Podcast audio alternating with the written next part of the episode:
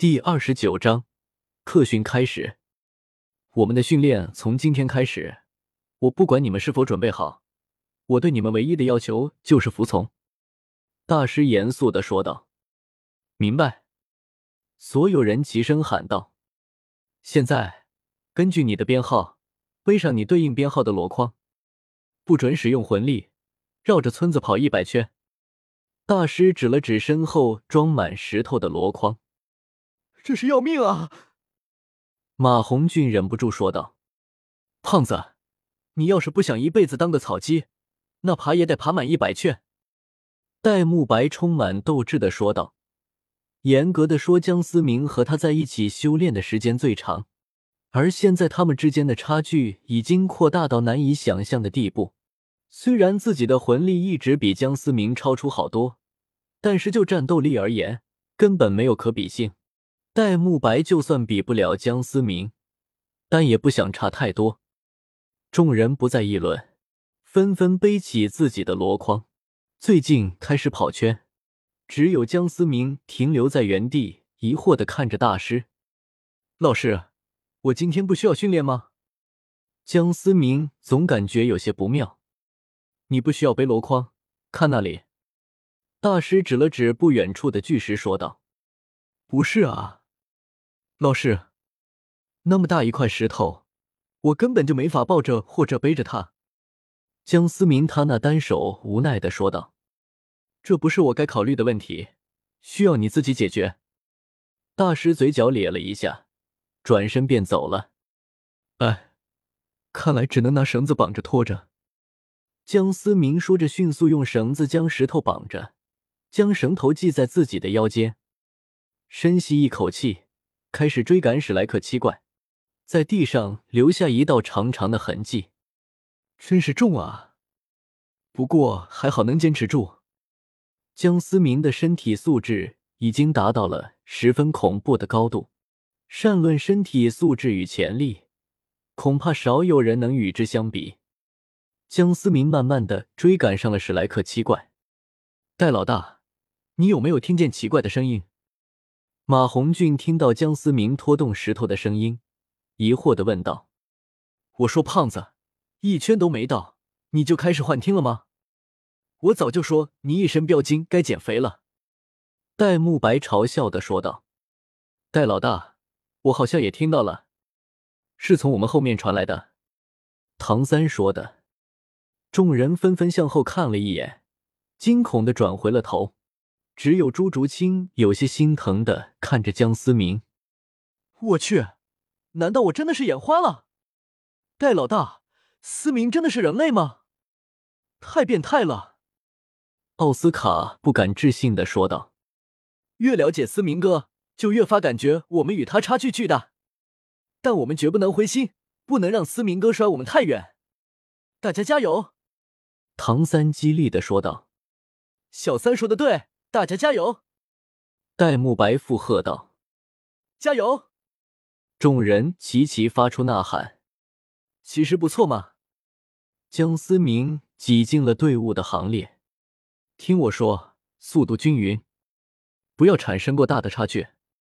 三步一呼气，三步一吸气。江思明出言提醒道。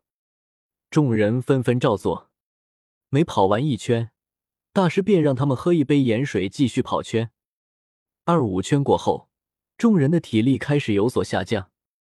蓉蓉，还坚持得住吗？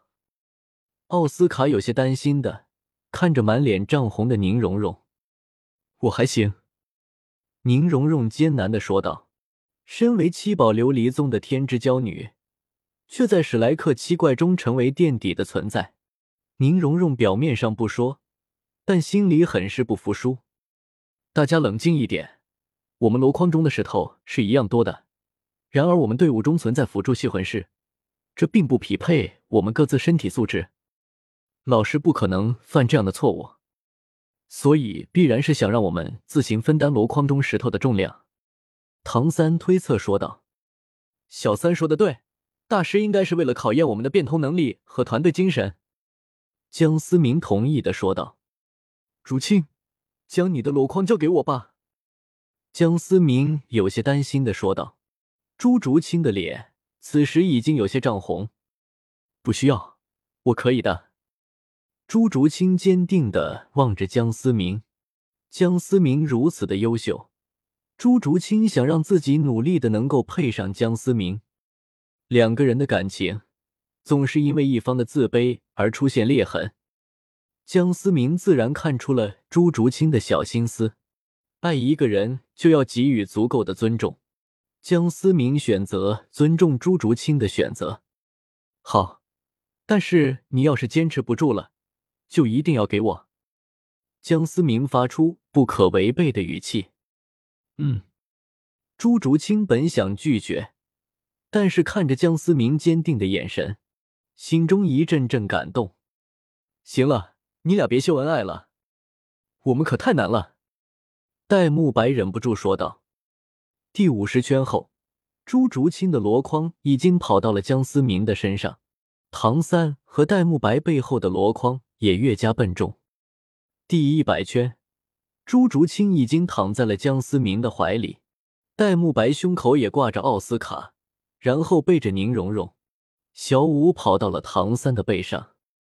还有最后一百米。快了，江思明也有些吃力的说道。终于，众人倒在了终点线，唯有江思明抱着朱竹清站着，大口的喘气。思明，你可太厉害了！前几天我还想着修一修这路，今天你就给我整完了。不过这可是你自愿的，本院长可不会付你工钱了。弗兰德戏谑的说道。绕着村子的路已经被巨石碾得十分平坦。江思明无奈的笑了笑，弗兰德带他们去泡药浴，江思明你留下。大师说道：“老师，我先送竹青回去可以吗？”